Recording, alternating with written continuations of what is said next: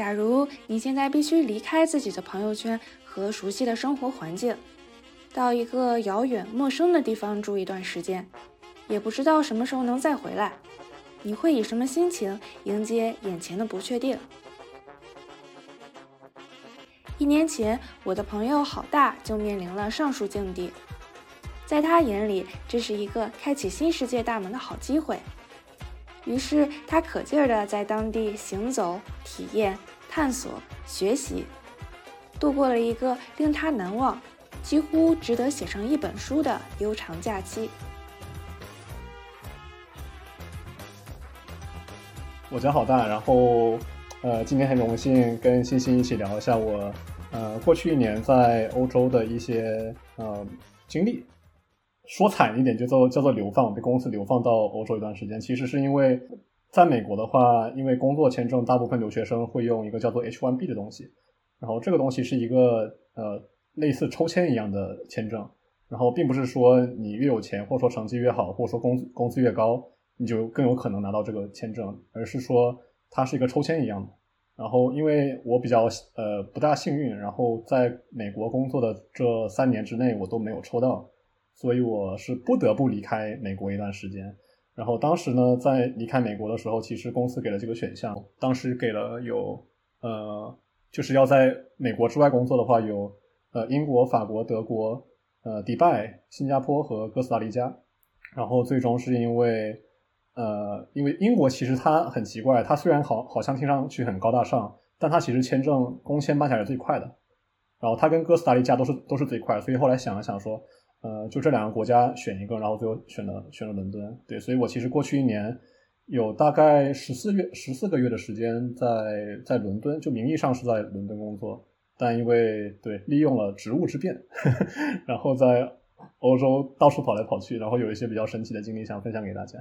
嗯，那好的。我记得你刚刚回到美国这边的时候，你说你感觉到了 reverse cultural shock，就是反向的文化冲击。那你现在回来应该也已经有一个月了，你觉得你适应过来了吗？呃，其实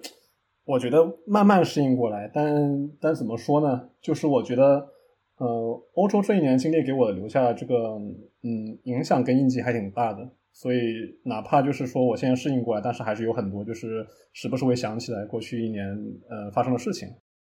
虽然感觉现在说的好像非常的玄乎，但其实就是说对我个人来说，呃，精神层面上来说和世界观上来说有一些比较大的改变。所以我时不时其实还还是会想起对过去一年的经历。明白，嗯，那好大，你可以先跟大家简单介绍一下你过去一年的一个大致的轨迹嘛？就是你名义上是在。英国伦敦，但你可能有很多的时候其实是在别的国家或者是在路上。你可以跟大家大致说一下，你都嗯去到了哪里，一共去了多少个国家？嗯，对我是去年二零二二年七月底到的英国，嗯，然后今年我是二零二三年十月一号回来的，所以其实，在欧洲的时间大概有十四个月，就是我之前一直没有数自己过去十四个月去了哪些国家。呃，去了几个国家，然后我下午数了一下，呃，我列下来之后发现，其实去了二十一个国家，好像就是欧洲，然后去了，其实亚洲跟北非都去了一些国家，所以其实十四个月去了呃二十一个国家，相当于对。然后要说时间线的话，因为其实，在欧洲的话，大部分人其实想到旅游都会去申根去旅游，就像大家可能知道的，法国、德国、西班牙这些地方，其实需要申根签嘛，啊，然后。我相当于是之前在去的时候就已经计划好，说我要利用这一年的时间，到处就是多看一看。所以我到了欧洲，相当于是马上就开始了申请申根签。然后去年九月份，也就是二零二二年九月时候开始了，就是英国之外的第一次呃旅游。当时是九月份去了西班牙，然后在西班牙的时候去了他们南部的三个城市，就呃 Granada、Malaga 跟 Sevilla。然后 Sevilla 可能有些人。呃，全游的呃戏迷可能会知道那里是流水花园的那个拍摄地啊，呃，然后葡萄牙去了里斯本，然后接着去了土耳其伊斯坦布尔，这是我去年九月的行程，然后中间大概这三个地方大概待了三个星期左右，啊，对，但其实葡萄牙跟土耳其其实相当于是欧洲最一个最西边一个最东边，所以其实当时就是呃也稍微有点折腾嘛，但反正这是我九月的行程，十月份的时候呢，当时我去了。呃，中欧的一些国家，就是我土耳其结束之后，我先回了英国了一段时间，然后十月份呃去了中欧的国家，从捷克的布拉格，呃后来到了奥地利的维也纳，然后到了斯洛伐克，这是一个比较小，大家可能不大听说过的国家，呃，然后在它的首都布拉提斯拉瓦玩了两天，然后接着到了匈牙利的布达佩斯，然后去了波兰的卡考，然后相当于啊十月份去了这哦不好意思十一月其实这五个国家我十月份去的，然后十月份。逛了中欧的这几个这呃这几个国家，呃这五个国家去完之后呢，我大概是就相当于回伦敦过过圣诞过新年，然后当时是因为我的我不知道这女朋友还是未婚妻，就 反正她也是相当于到伦到伦敦来找我嘛，因为她在她其实在美国，然后当时她十二月的时候来伦敦找我，然后我们在十二月底的时候，呃十二月三十一号就是 跨年夜当天，我们就飞到了葡萄牙。然后还是在里斯本，因为他想去里斯本看一下。因为当时我跟他解释说，这个地方其实，呃，里斯本其实非常好，它的呃文化呀、美食，而且价格非常便宜。然后我们就先去了里斯本，在里斯本跨了个年，在他们的广场上看了烟花。然后跟然后非常有意思的是，我们当时在里斯本跨年的时候，跟我们住一住同一家青旅里有好几个西班牙人，他们会讲中文，就当时特别神奇。对，然后我们就跟他们一起玩，然后去看烟花，然后就一起喝喝酒啊，干啥？其实我从那那个时候开始，跟我呃未婚妻进行了大概两个月的在欧洲的旅游，从葡萄牙里斯本，后来我们到了西班牙的马德里、巴塞罗那，然后沿着欧洲南部一直到了法国尼斯，然后接着到了意大利，然后我们在意大利待比较久，意大利我们待了大概有三三周，快快一个月时间，我们从。米兰到威尼斯，到佛罗伦萨，到罗马，然后就是进行一个类似什么古罗马帝国的文化苦旅吧，了解那边的呃历史。然后接着是到了希腊，呃，我们在雅典住了一周，然后去了土耳其，又回到了伊斯坦布尔。这个是他跟我在一起两个月的时间，我们一起玩的呃路线。呃，之后呢，他因为呃工作原因要回美国，所以接着接下来一个月时间是我一个人呃背包在外面走，我从。土耳其，我离开土耳其之后呢，去了约旦，在中东一个国家，从他的首都安曼一路往南，经过了佩特拉，呃，到他的红海的港口叫阿卡巴，其实也是一个比较历史上比较有有名的城市。然后接着去了埃及，在埃及的一个 Dahab，一个叫 Dahab 的城市，呃，住了两周，在那边进行自由潜的训练，然后接着请了一周的假，进行了一个呃埃及的一个环游吧，就是。看他们的一些法老的陵墓啊、金字塔呀，然后就是沿着尼罗河，相当于是从从北往往南走，然后接着从南往北走，然后逛了一圈，看了一下古埃及的文明。呃，不得不说，国埃及它确实是一个呃非常震撼的存在。毕竟埃及现在可能大家不知道，它的经济实际上非常差，然后他们的发展其实，在现在很多国家里相比，其实非常落后的。但是大家依然知道这个国家存在，就是因为它古代的文明实在是太厉害了。就是我当时去就真的很震撼，因为里面的呃陵墓里的一些壁画呀、雕刻都非常的呃鲜艳，非常的鲜活，就感觉埃及的文明像是活了好几千年一样，一直延续到了现在。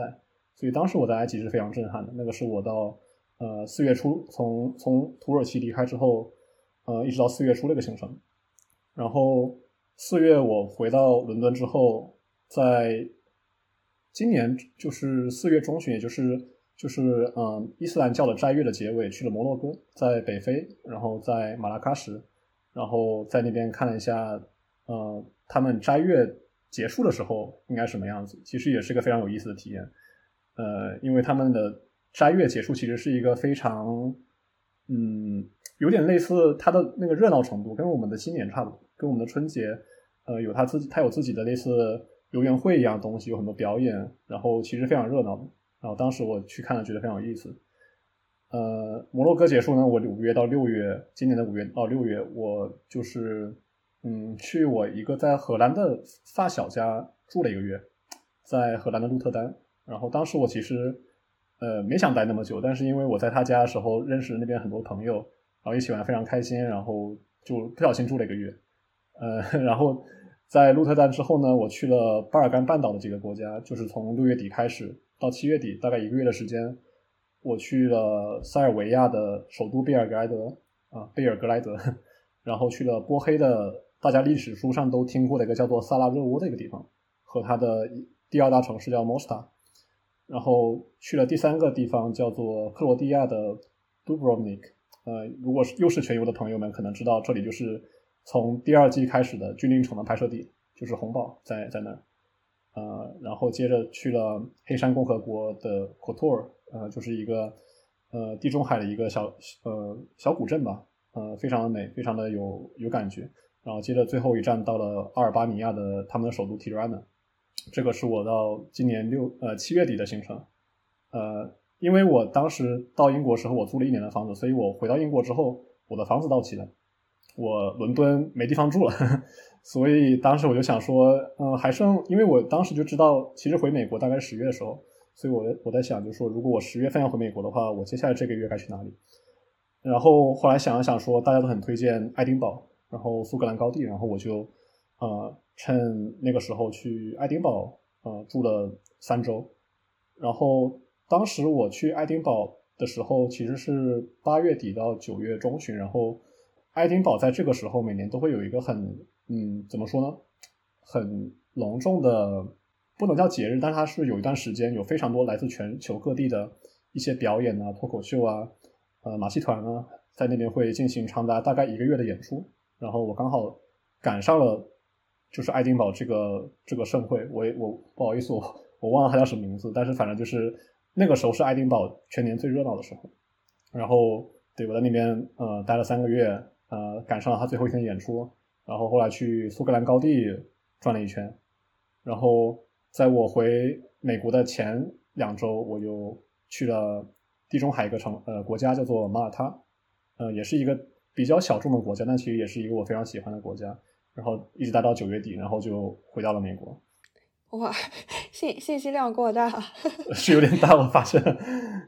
对哦，你你刚刚说你你在你七月份的时候在伦敦的房子到期了，我突然觉得你在伦敦的这个房子有点血亏啊，因为你基本不在伦敦。对，其实当时我在去的时候，我就在做决定，我说我到底要不要租一个房子，因为我当时就想说，我可能很多时间是不在伦敦的。后来其实我相当于对冲了一下，因为我其实大部分时间把我的房子给租出去了。呃，我们公寓其实是不让租，但是我是悄悄咪咪的给租给别人，所以相当于是没有亏太多吧。呃，对，还行。嗯，对。然后还有你刚刚说你去埃及的那一个周是请了假，所以你其他的时间都还是在正常工作的，对吧？对，呃，在中欧的时候也请了一周假，但其他时间基本上都是在工作的状态。对。哎，是不是因为欧洲那边和美国有时差？因为我知道你好像在欧洲的时候，你一般都是下午开始工作，然后工作到半夜，所以你是不是可以利用上午的时间，就是出去转一转？对，呃，是的，因为我其实算是一个比较喜欢早起的人，所以其实，然后我每天基本上是下午三点左右开始上班，一直到半夜嘛，所以其实有大半个白天的时间我是可以出去转，就是呃转悠转悠，探索一下的。所以基本上我在外面玩的时候都是这样安排，就是早上早点起，然后出去去一些我想要去的地方，然后下午回来上班。但这其实是有问题的，因为。因为我后来发现，我其实并不适合这种晚上工作的工作状态。因为我在早上玩的时候，我一直在想，哎呀，我晚上要上班了，好紧张，就没法放松。就是会一直想说晚上还要开会，还要去解决问题，然后会其实放松不下来，会有一些这样的问题。呃，第二点是我如果去一些时差比较不友好的地方，比方说像土耳其或者约旦的话，有时候我甚至开会要开到三点。我当时有一次最惨的经历是我在。土耳其要跟美国开会，然后开到的凌晨四点，从三点开到四点，就我必须在线。天所以当时去那些地方的话，其实对我的那个工作时差要求还是挺挺高的。那那你在路上的时候，你一般你你是都是住在青旅吗？还是也会比如说住那种连锁的酒店？嗯，我其实是基本上没有住酒店，除了我跟我未婚妻在一起旅游时候，呃，我自己。晚的话，我们一般是找工作的时候，周一到周五我们还是会尽量订 Airbnb，因为我工作的话需要一个自己独立的环境，我需要开会，我不希望我打扰到别人，也不希望别人打扰到我，所以我。一般在需要上班的时候都只会住 Airbnb。然后在周末或者说我请假的时候，我就会去住青旅，因为它一个省钱，一个可以在青旅里认识很多嗯就不一样的人吧。然后我觉得其实住青旅是一个比我自己住 Airbnb 更有意思的体验。嗯，我记得你之前在朋友圈里有提到，就是你在青旅的时间认识到了很多很交心的小伙伴。就我很好奇，他们你遇到这些人，他们大概都是一个什么职业啊？什么样的年龄？什么样的状态？他们为什么会选择在这个时间出来旅行？你有和他们交流过吗？有啊，当然了，就是其实呃，青旅这个词在中文里叫做青年旅社，就是感觉就是。印象中，它可能是一个只有青年或者说年轻人才会住的地方。就如果按中文这个直译的话，但是青旅在中呃在英文里叫 hostel，呃，然后我在欧洲或者说中东北非这段时间住青旅的时候，发现其实，在这些地方住青旅的人什么人都有，虽然大部分是年轻人，然后但是也有年纪相对大的，然后甚至也有拖家带口一家三口四口 一起来住青旅的。呃，都有，但其实还是以年轻人为主。然后我在这些青旅里认识了，嗯，有比方说，大部分人其实都是类似像 gap year 一样的呃年轻人，比方说学生，或者说可能觉得说自己需要呃在工作的时候觉得想停下来一段时间去探索一下世界，然后在这里的全职的背包客非常多。呃，我也认识了从国内辞职的女生，然后在。在这些地方，呃，也是相当于像背包客一样旅游，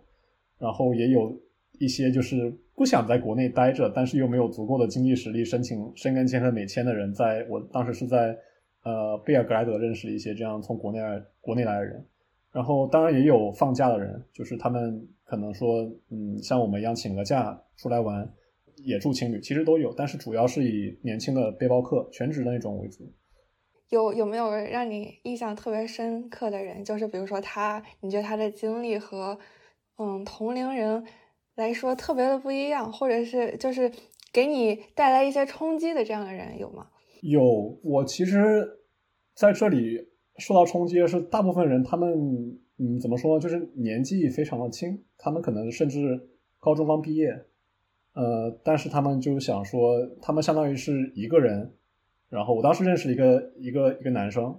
他是一个加拿大人，但是他其实是有呃瑞典的第二个护照，所以他当时是呃在高中毕业之后决定说去瑞典读一个飞行员的一个一个专业，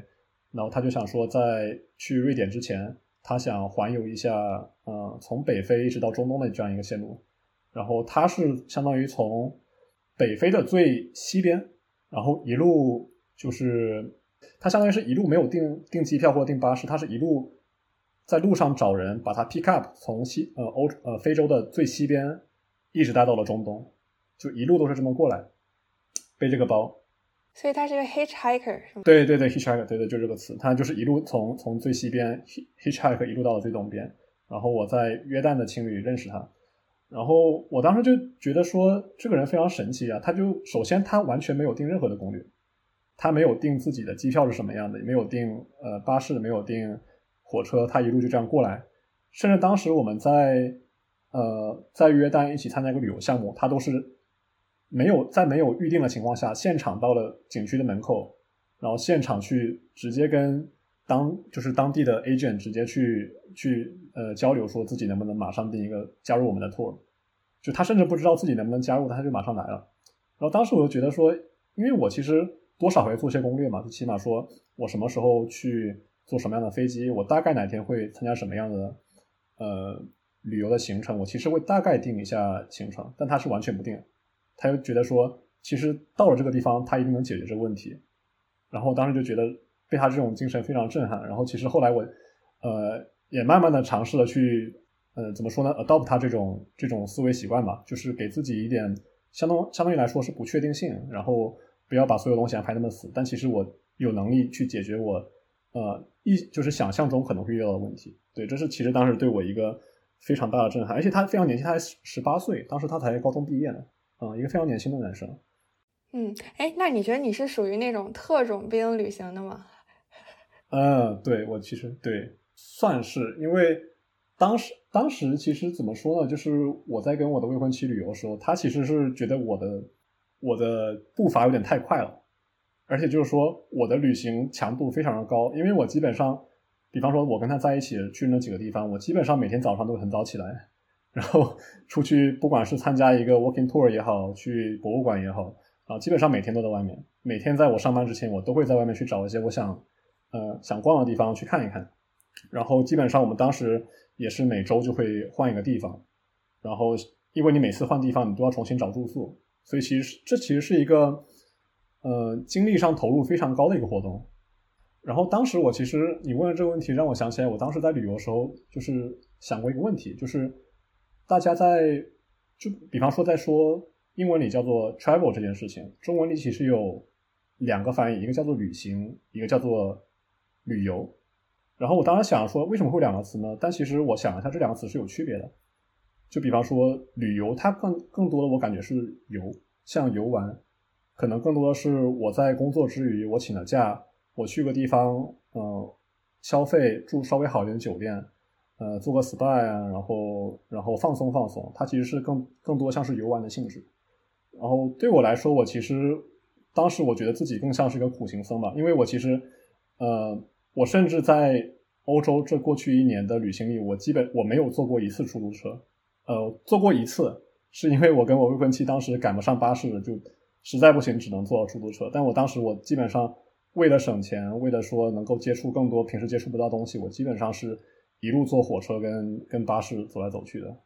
呃，而且其实说实话，住青旅也不是一个大家都能接受的事情。他其实有时候觉得条件还是蛮艰苦的。呃，但我觉得没关系，因为我觉得，呃，这些经历都能让我接触到更多不一样的事情，所以我都是，呃，愿意做这些在常人看来更辛苦的事情。然后当时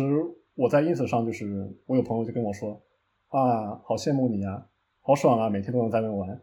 然后我当时觉得说，我朋友会这么想，其实他是把我的这个。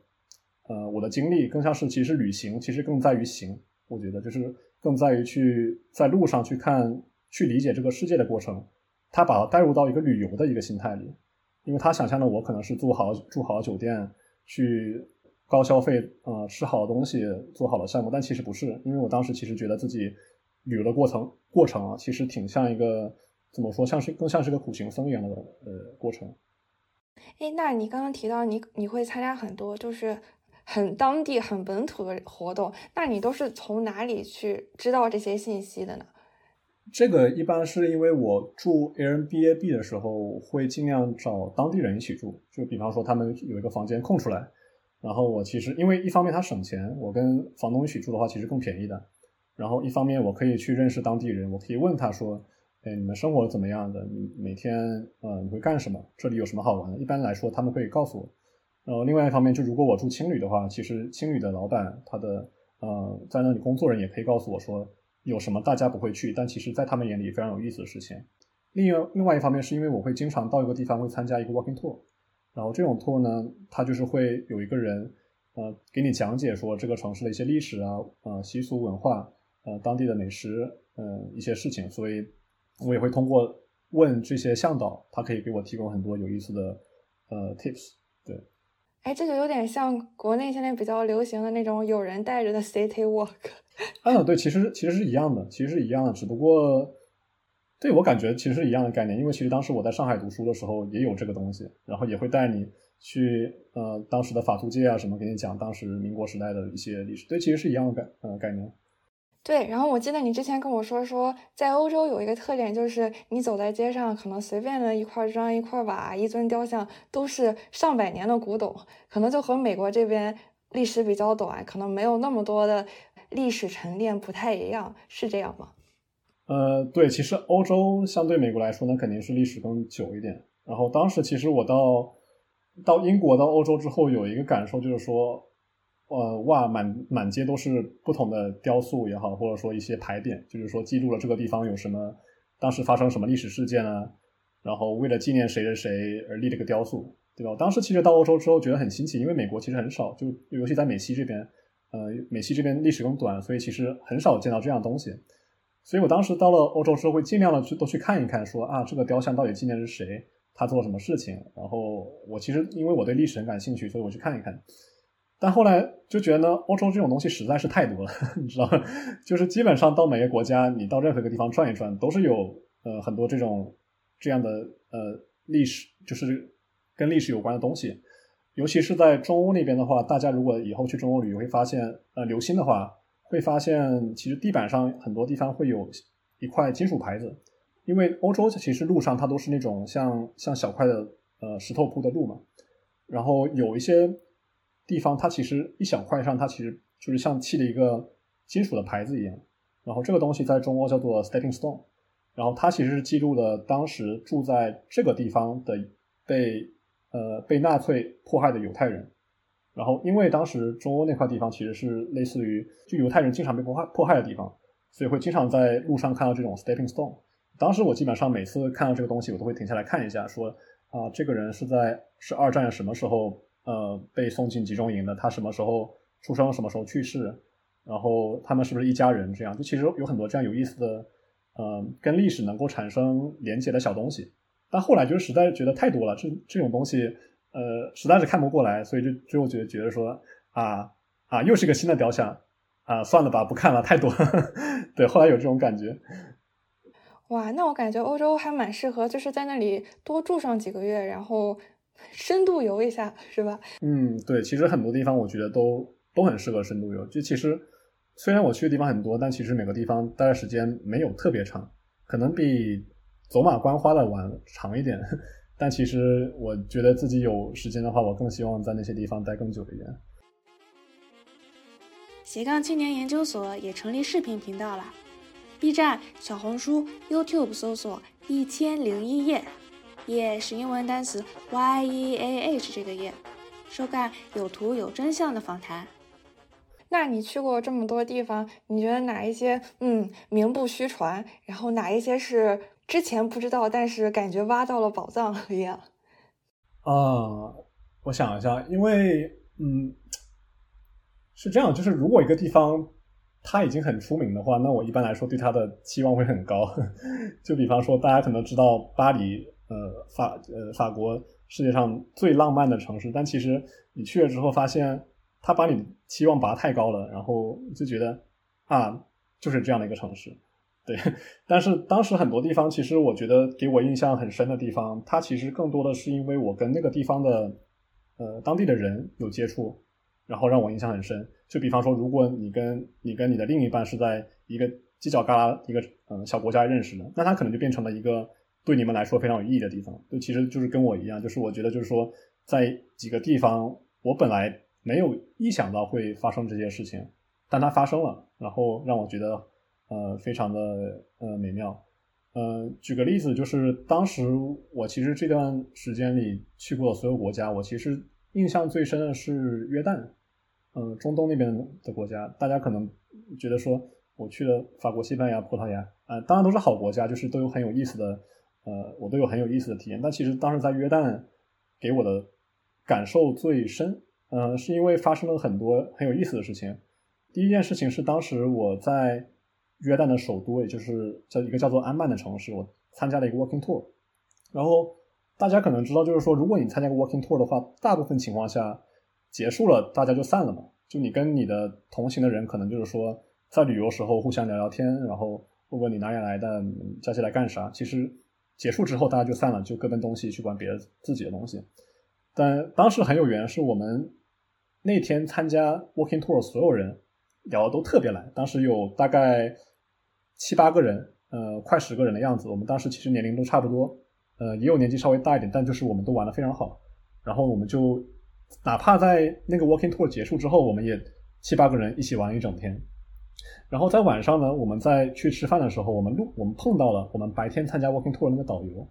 然后导游其实导游跟我们也玩的很好，他说，哎，晚上我想办个 party，你们要不要来呢？然后我们七八个人说，啊，当然了，我们七八个人就去了导游家的，呃，去准备去他家 party 嘛。然后呢，安曼它是一个，呃，它的那个地形啊，其实它更像一个山城，就是像旧金山一样，就是你有上坡下坡上坡下坡这样一个很，呃。怎么说？就是你地势非常的不平坦的一个一个城市，所以它是一个相当于山城。然后当时我我们的那个导游，他家是住在一个坡上的一个住宅区，所以在他家的那个露台上可以看到阿曼全部的山景，就是他家在山坡上可以看到阿曼的呃市中心，阿曼山对面的一些，甚至当时嗯古罗马的一些遗迹，大家都能看到。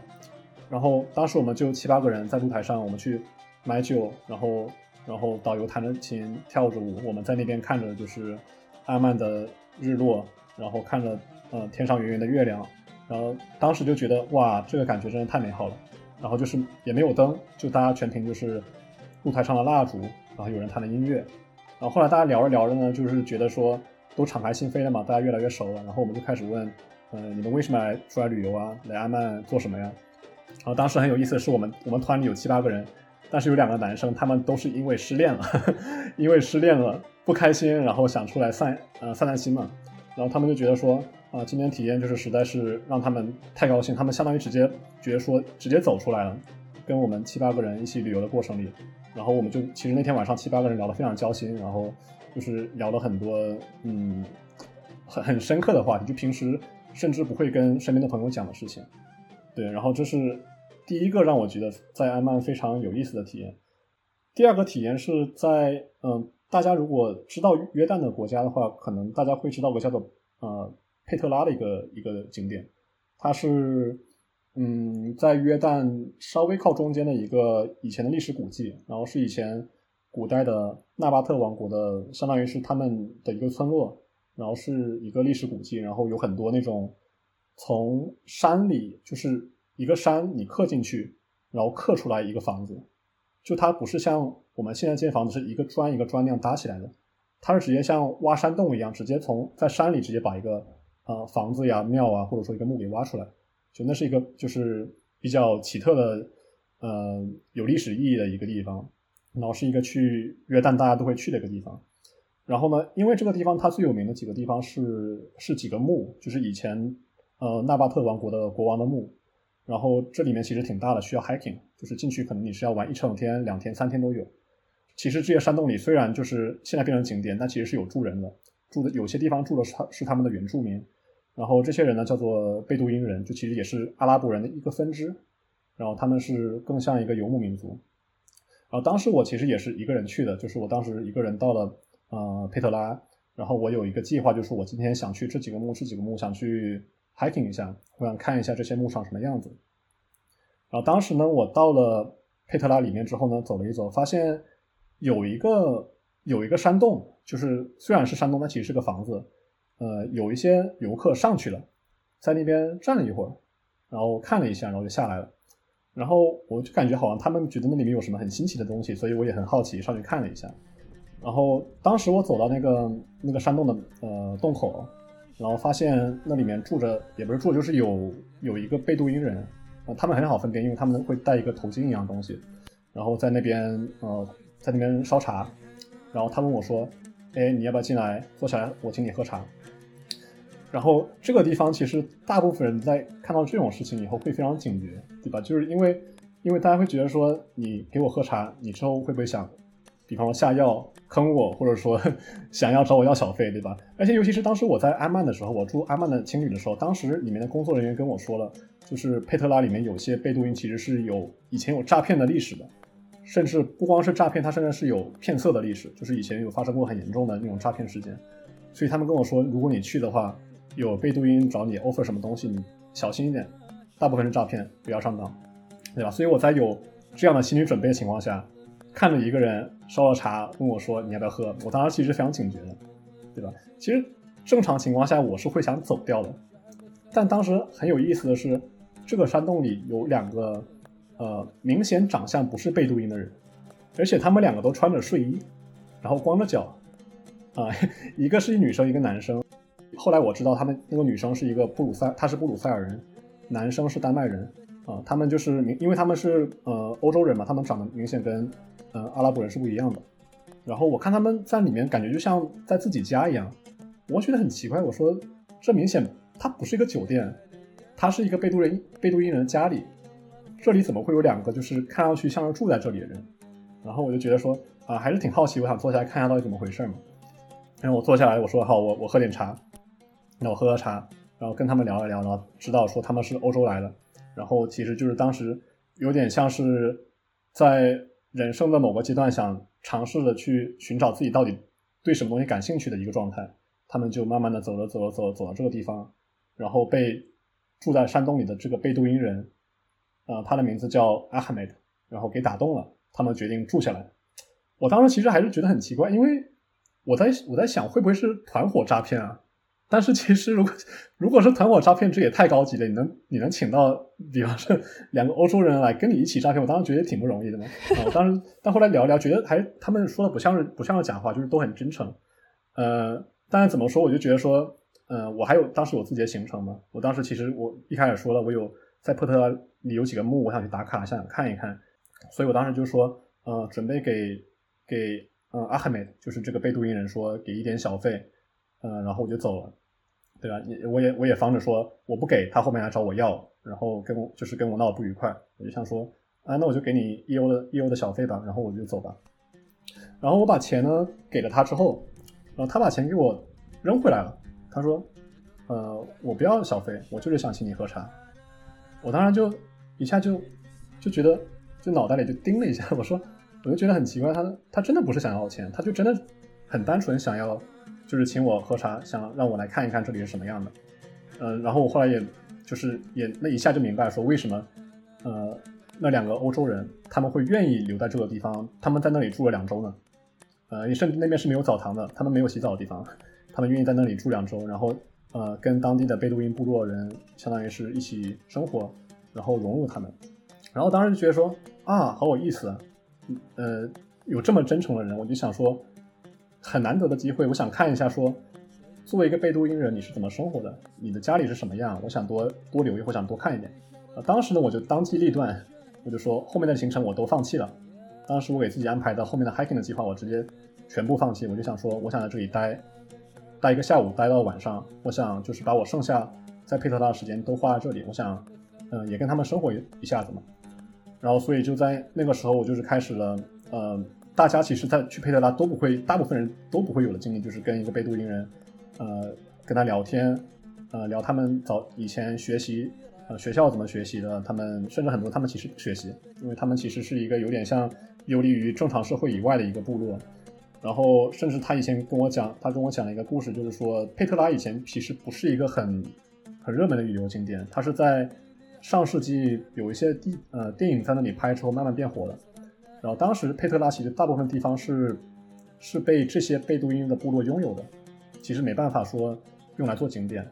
但是因为电影把这个地方实在给给带火了，所以就有很多商人就是说想来这边把这些地方给买下来，然后开发成一个商业的地方。然后当时就是佩特拉这边最有名的一条啊，从门口到呃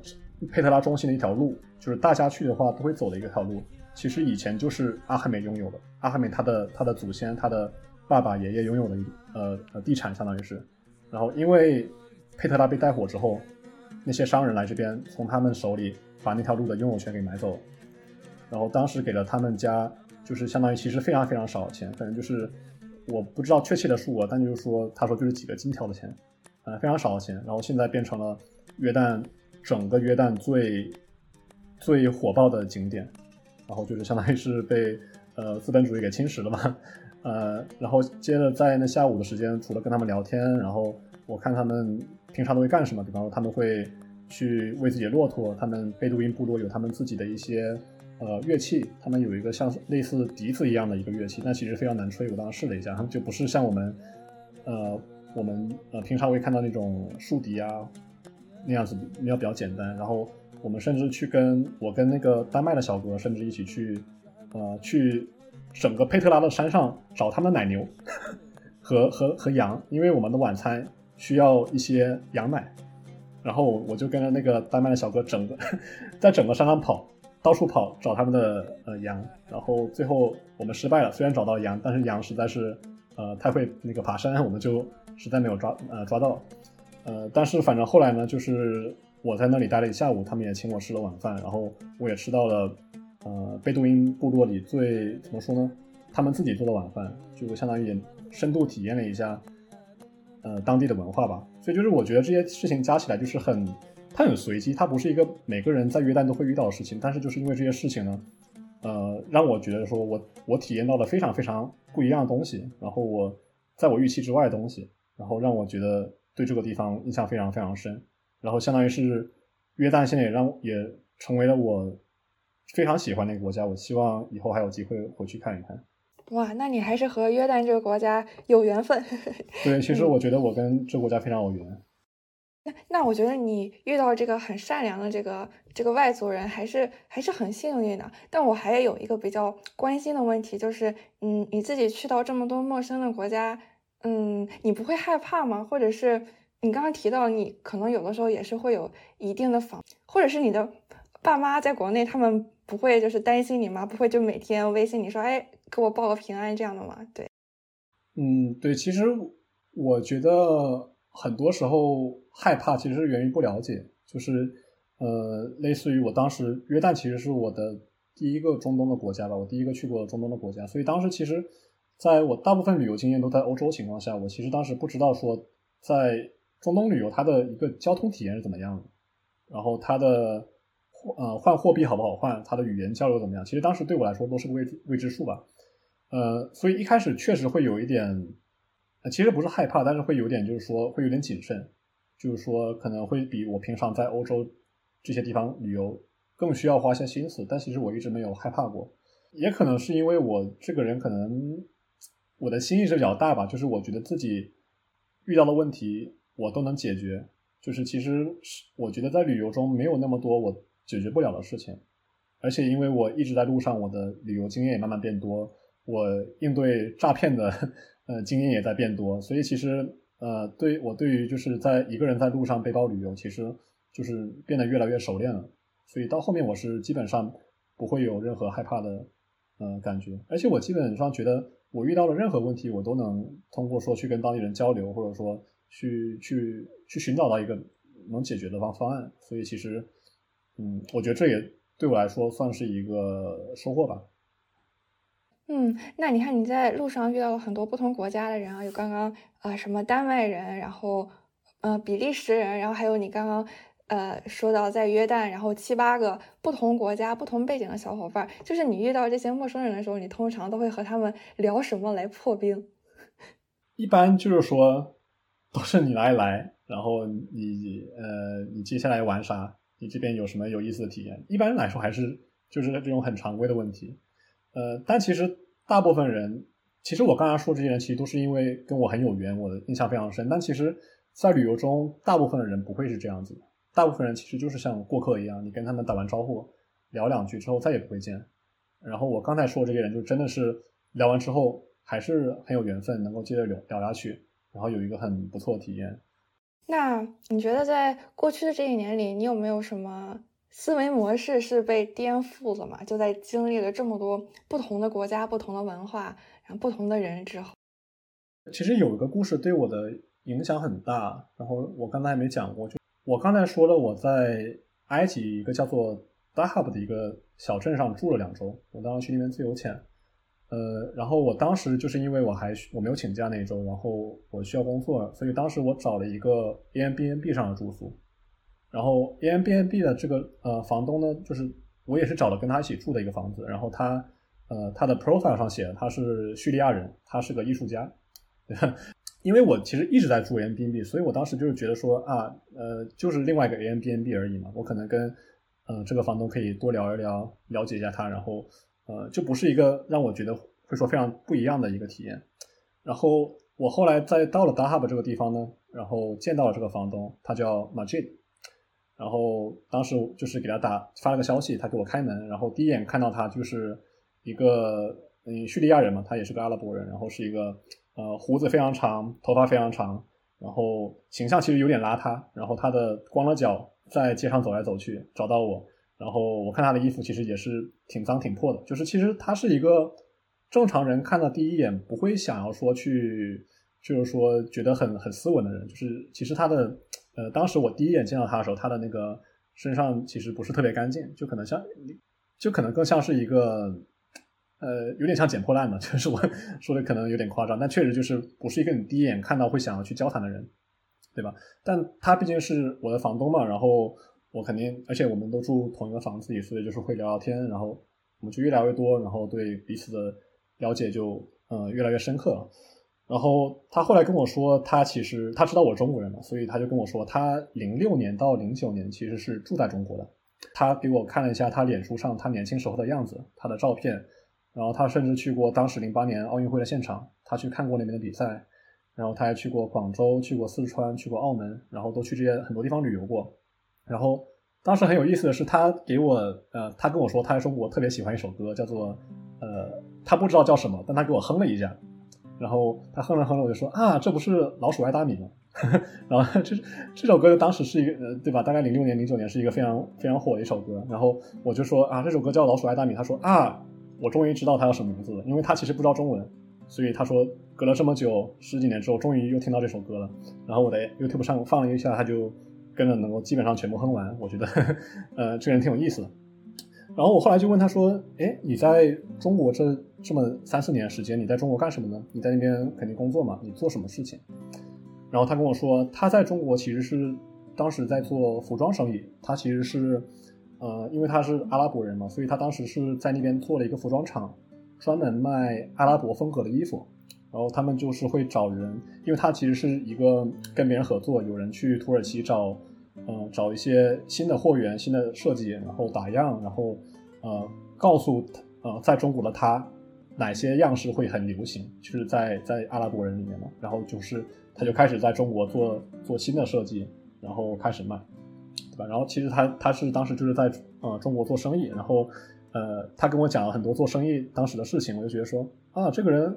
挺有意思，他穿的非常破烂，但我感觉他就是脑子非常好，就是 感觉特别会做会做生意嘛。后来他说他在中国那么三四年时间，他赚了八十万的美元，那你想想零六年到零九年的八十万。还是金融危机的时候，三年的时候赚了八十万美元，很多了。然后他说，呃，后来他就呃，零九年赚了钱之后呢，回叙利亚开工厂，然后接着做生意，接着做服装和一些其他的生意。然后因为他有钱了嘛，然后八十万美元其实在叙利亚来说是一个天文数字了已经。然后他买了很好的房子，买了好车，然后啊，找到了自己的呃另一半，然后结婚生子，然后就是感觉他的人生路一直在往上走。我当时就是想说，这样一个经历是一个很很成功的一个一个人生啊。就是我说，我当时在想说，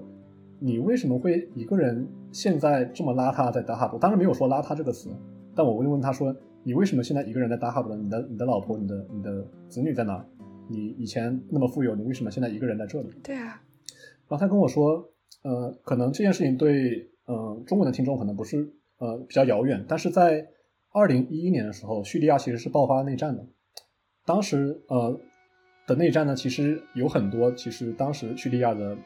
呃，民众其实是并不喜欢就是发动战争的这个政府的。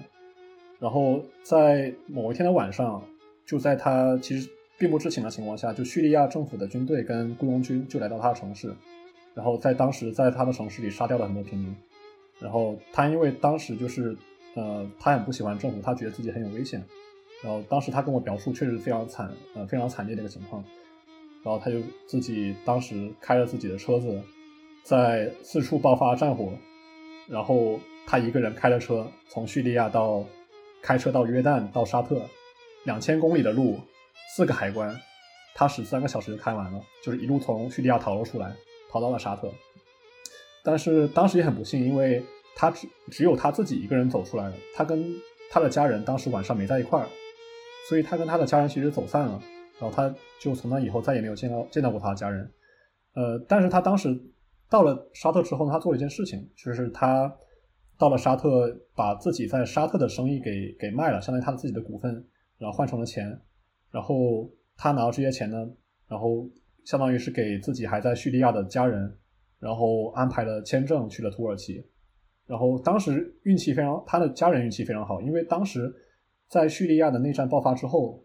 呃，有很多国家是开始不给叙利亚公民发签证了，因为当时就觉得他们是难民。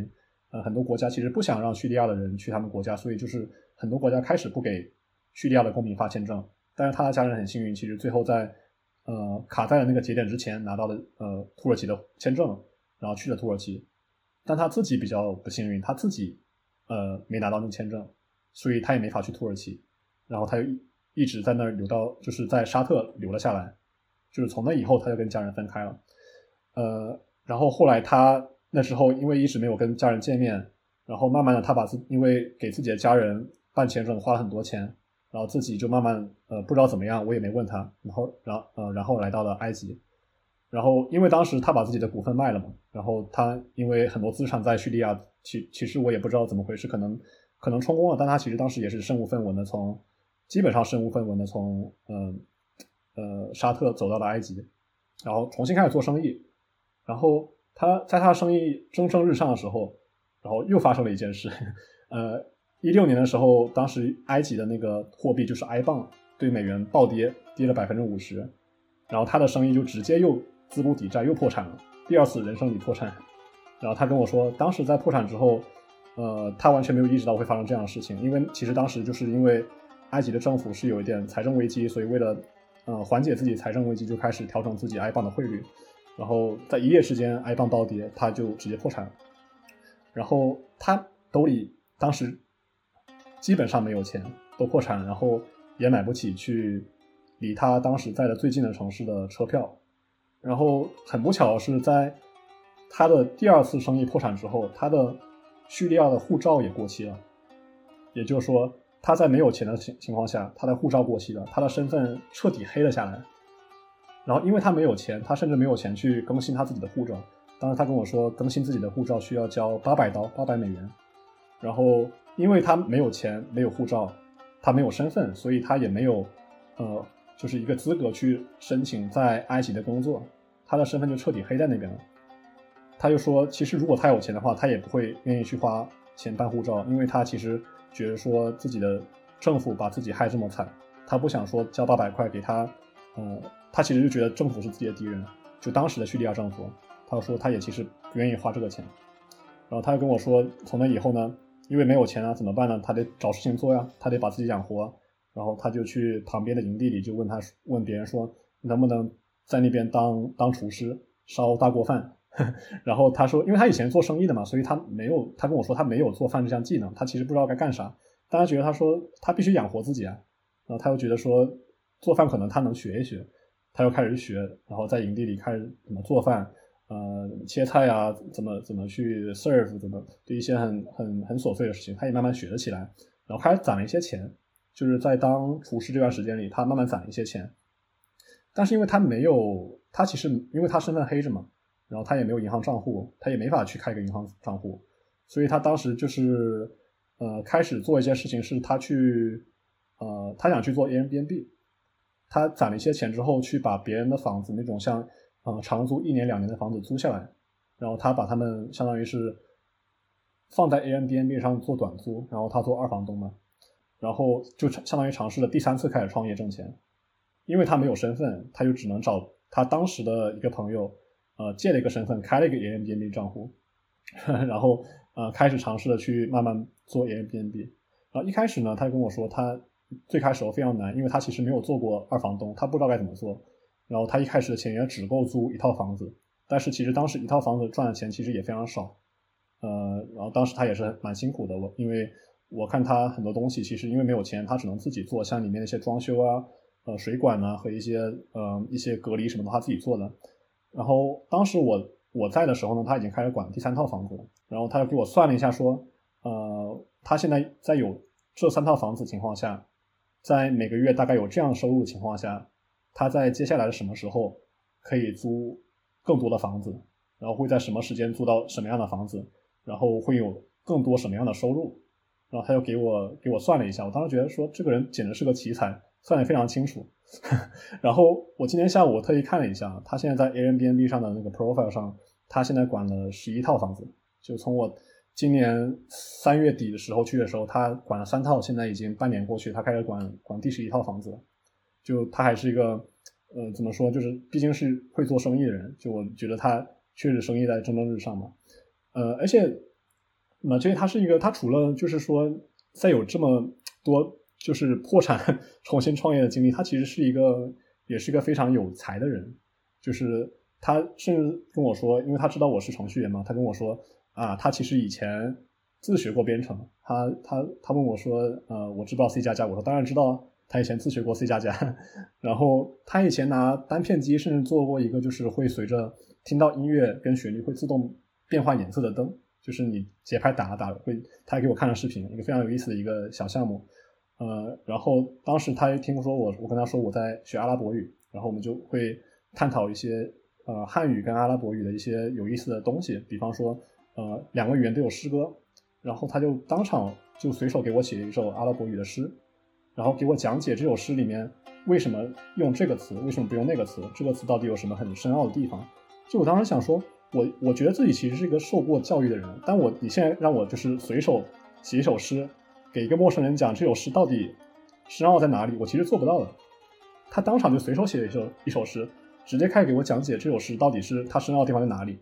然后然后给我就是教我很多就是阿拉伯语一些很，比方说。嗯，阿拉伯语有很多，里有很多有说，有很多种说爱的方式，像中文里有很多不同的说爱的方式。英语可能只有 love，但是阿拉伯语有，他跟我他当时给我写了二十三种阿拉伯语不同的说爱的方式。我当时觉得这个人哇，好有才，我就直接被震撼到了。我就觉得说，不仅不仅会做生意，会会理工科，文学素养非常高。然后他还跟我说，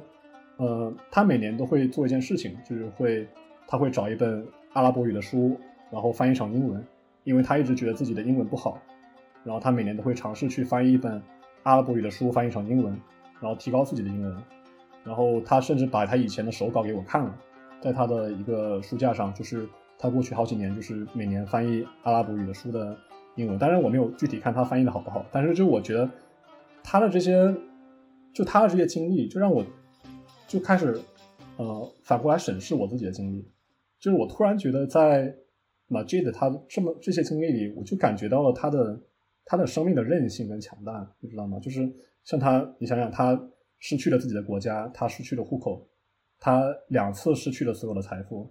他跟家人离开了，呃，已经有十二年没有见到了，就只能视频，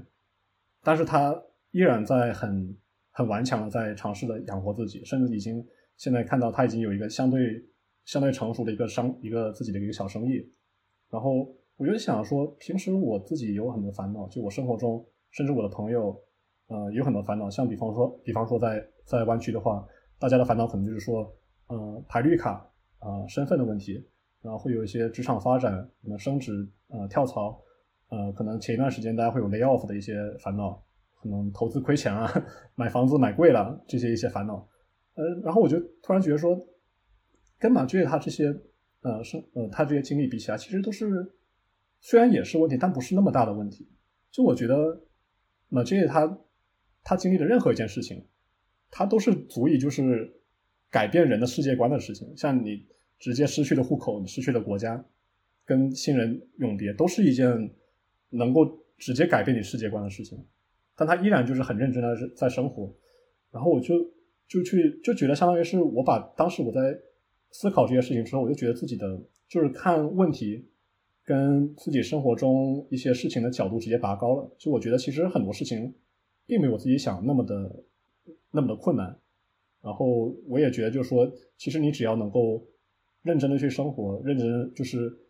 勇敢的去面对这些困难，其实它都不会是困难。就我在呃马这这个人身上看到一个非常嗯非常强，就是。怎么说呢？很有韧性的一个生命吧。哇，这正好是我的一个问题，因为我刚刚还很想问你，就是你在欧洲这一年的经历，就是会不会让你觉得之前自己的很多烦恼其实都不是事儿？对，然后可能遇到了像你的这个房东，他这种这么有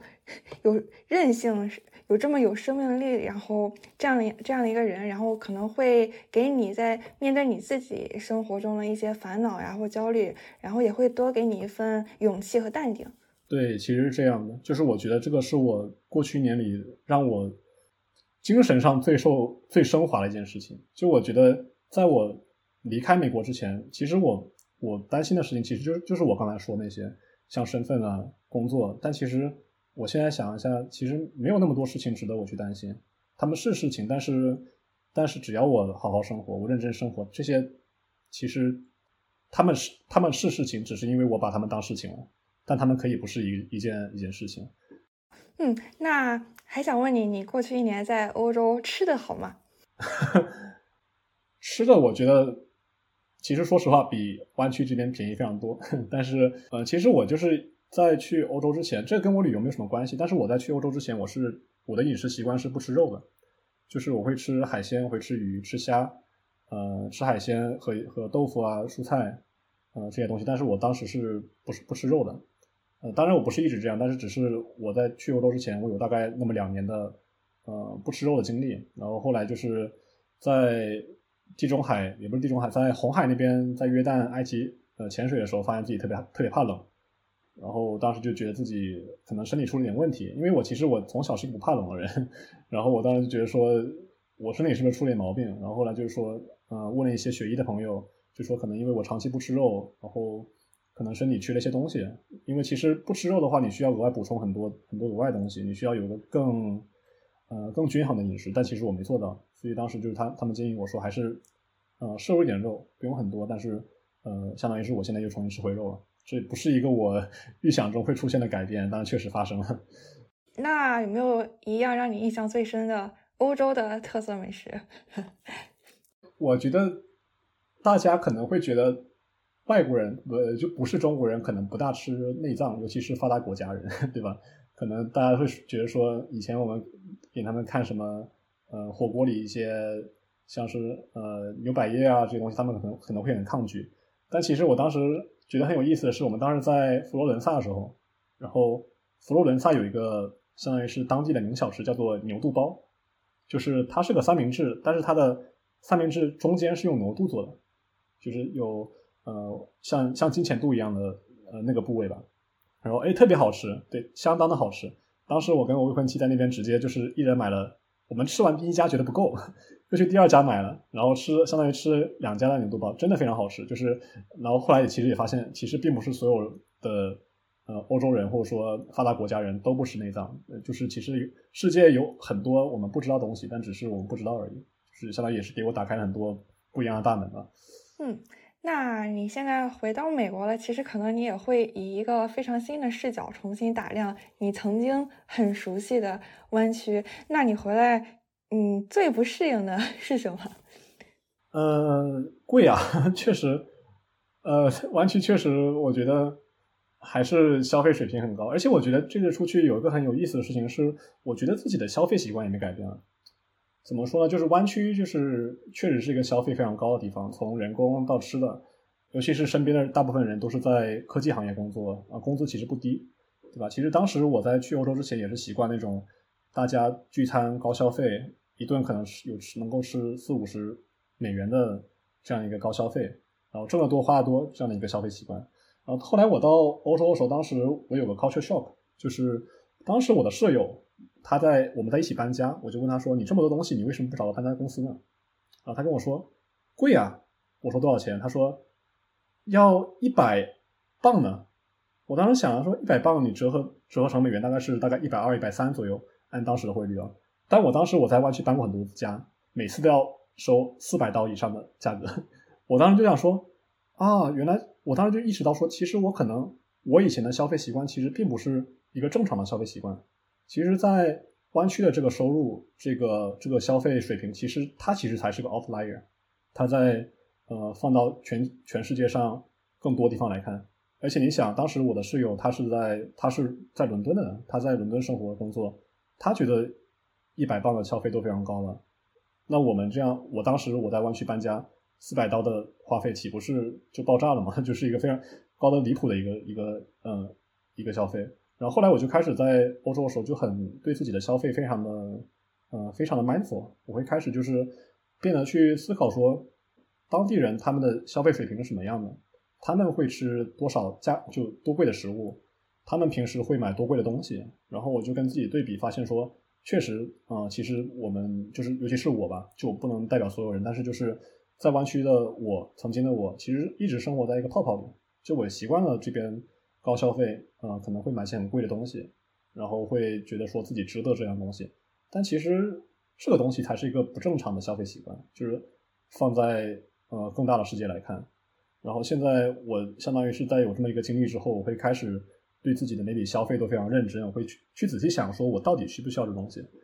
我到底需不需要买那么好的东西？虽然我的收入可能可能是付得起的，呃，然后现在就是有个问题，就是我回来之后呢，我的未婚妻就会老是说，觉得我抠，他们觉得说，怎么我现在这么不爱花钱了？就我现在对很多东西都会很精打细算。我只是觉得说，因为这趟旅行里，我确实发现了自己作为一个在湾区科技行业工作人，确实自己是很幸运的。我有这么多的，我的收入其实因为在科技行业工作并不低，我是一个很幸运的人。但我其实只是因为自己幸运而已。我其实，在湾区大部分工作人都能在很年轻的时候就赚到很多其他地方人一个辈子都赚不到的薪水。呃，但这并不是一个正常的情况，只是大家。因为大家生活在湾区，生活在美国，可能觉得这是个理所应当的事情，对，所以这这也是相当于是另外一个收获嘛。